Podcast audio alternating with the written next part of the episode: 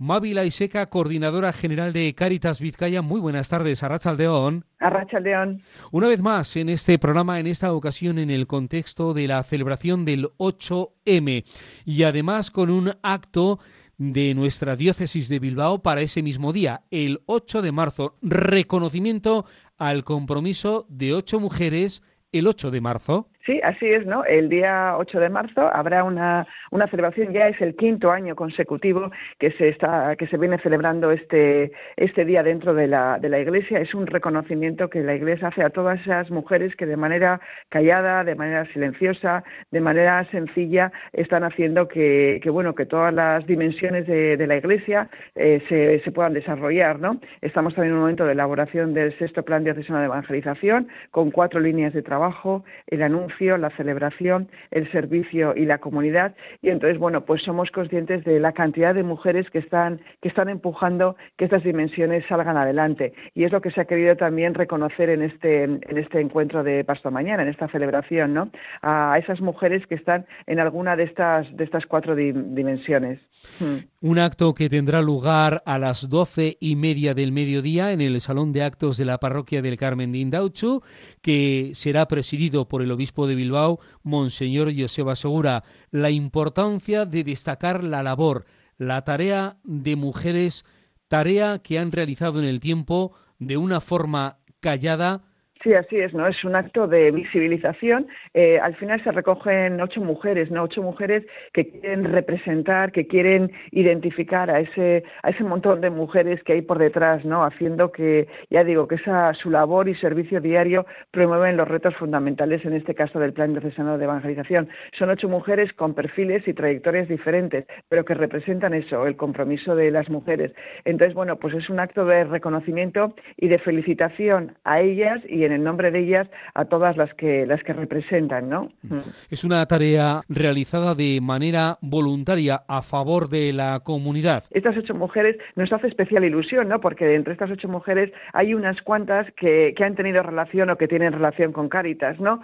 Eh, que son personas, bueno, pues que han ofrecido su tiempo, su disponibilidad, eh, como muchas, como la mayoría de las mujeres voluntarias que tenemos en Cáritas. En Cáritas la, la participación de la mujer es muy significativa en entre cerca de las 2.000 personas voluntarias, el 80% son, son mujeres, ¿no? Son mujeres además que han empezado de manera pues sencilla, muchas veces dando continuidad a lo que hacían en su, en su vida diaria, ¿no? Eh, que han empezado a dar eh, cursos de castellano, cursos de cocina, eh, las habilidades o, características o acciones que desarrollaban en su vida diaria las han llevado al campo de del voluntariado. Y eso es muy significativo, ¿no? Que lo hacen como una continuidad a su, a su vida diaria y durante este proceso de voluntariado en Caritas, pues son personas que han asumido responsabilidades muy significativas, responsabilidades porque son las responsables de Caritas en su unidad pastoral, en su territorio, son responsables de su proyecto de voluntariado y desde esa responsabilidad asumen la presencia en espacios de corresponsabilidad de la Iglesia, como son los equipos ministeriales, los consejos pastorales, también son mujeres que representan a Caritas en los medios de comunicación. Juanma, muchas veces, ¿no? En, en vuestra en vuestra emisora han sido mujeres voluntarias ¿no? Las que han contado lo que hacen en Cáritas, lo que les ha aportado, lo que están haciendo, ¿no? O sea que es muy significativo ese empoderamiento, como si dijéramos, ¿no? Esa capacidad que tienen de adaptación, esa capacidad de asumir retos, de asumir responsabilidades. El papel de la mujer en este voluntariado de Cáritas, teniendo en cuenta que sigue siendo sigue siendo el porcentaje más elevado, con un porcentaje de un 80% sobre el total del voluntariado. Sí, así es, ¿no? Sí, las mujeres ocupan en torno al 80% de la participación de la participación voluntaria. Eso es un dato significativo, pero también es un dato que tenemos que ir revisando, ¿no? Eh, ¿Qué pasa, no? ¿Por qué el porcentaje de hombres es más minoritario en Cáritas? Quizá es porque en Cáritas las tareas a veces la visión que se tiene es muy relacionada con los cuidados, con tareas que han estado tradicionalmente unidas a las mujeres, ¿no? Entonces también poco a poco observamos cómo hay más hombres que se van incorporando acción voluntaria y como vez hay más hombres que se van sumando a tareas que tienen que ver con, con el cuidado de las personas, ¿no? Que al final no tiene, no sabe de sexos, no sabe de géneros, ¿no? Sabe de, de la importancia de, cuidarnos, ¿no? Lo uno también en este momento ahora con la, precisamente con el hilo conductor de, la, de nuestras campañas de este curso, ¿no? Eh, la importancia del, cuidado, de cultivar cuidados, ¿no? De empeñarnos en esta tarea tan fundamental que es eh, tener en cuenta a las personas, a las personas que están en nuestro entorno, a las personas que están más lejanas y sobre todo transmitir esa, esa empatía, esa escucha y ese cuidado. Ese cuidado además que nace desde la vulnerabilidad, de sentirnos que todas las personas Y hay que incidir, hacer visible que muchos de estos usuarios son mujeres. Sí, así es, ¿no? Nuestros, todavía no hemos eh, terminado de cerrar nuestros datos de, de, memoria, próximamente los cerraremos, pero sí ya los datos provisionales nos hablan de eh, en torno a un 55% de, de mujeres en, en, las personas acompañadas. A veces decimos que nuestra la foto es mujeres acompañando a mujeres, ¿no? Mm. Con la importancia que esta, este verbo tiene, ¿no? El verbo acompañar unido al verbo que antes hablábamos de, de cuidar, ¿no? Eh, la tarea fundamental que en Cáritas hacemos es acompañar a personas, a personas que están en una situación de dificultad por la razón que sea y que y les vamos a acompañar en un, en un, en un trozo de su vida, ¿no?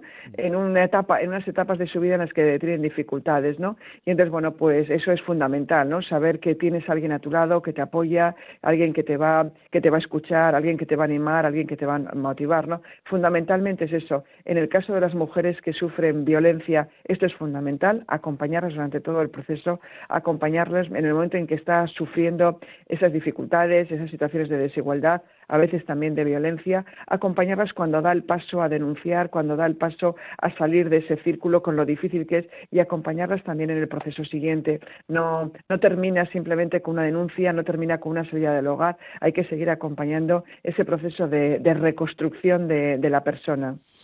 Cuidar, escuchar, acompañar y hacer visible esta realidad, la importancia de hacer visible estas realidades, poner rostro de mujer. Sí, en el ámbito de personas sin hogar, por ejemplo, las personas que acompañamos mayoritariamente son hombres.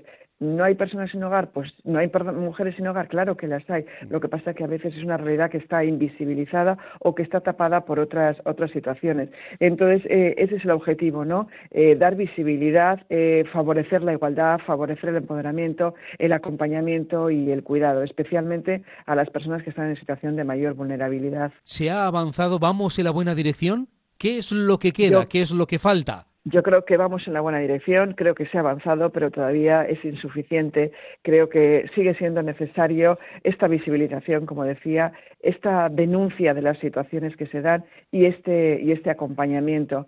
Eh, luego también es muy importante la, la, educación, ¿no? Pensamos a veces que las generaciones que vienen detrás nuestro tienen más incorporado esta clave y no siempre es así. Entonces hay que tener una extrema atención a estas situaciones, a estar cerca para cuando la persona quiera denunciar, quiera dar el paso, quiera decir yo estoy en esta situación, lo quiera transmitir, porque solamente es posible que la persona dé ese paso cuando se siente suficientemente acompañada y con los apoyos necesarios a nivel económico, a nivel social, a nivel emocional, para poder dar ese paso tan significativo para la persona, para las familias y, la, y para la sociedad en su conjunto. Hay que seguir interpelando al hombre también para que vaya en esa misma dirección. Sí, efectivamente, este es un trabajo que es común, no solamente de, de las mujeres ni solamente de los hombres, es un trabajo que tenemos que hacer conjuntamente y tenemos que saber que, que bueno, que, que esto es un avance para la sociedad en su conjunto.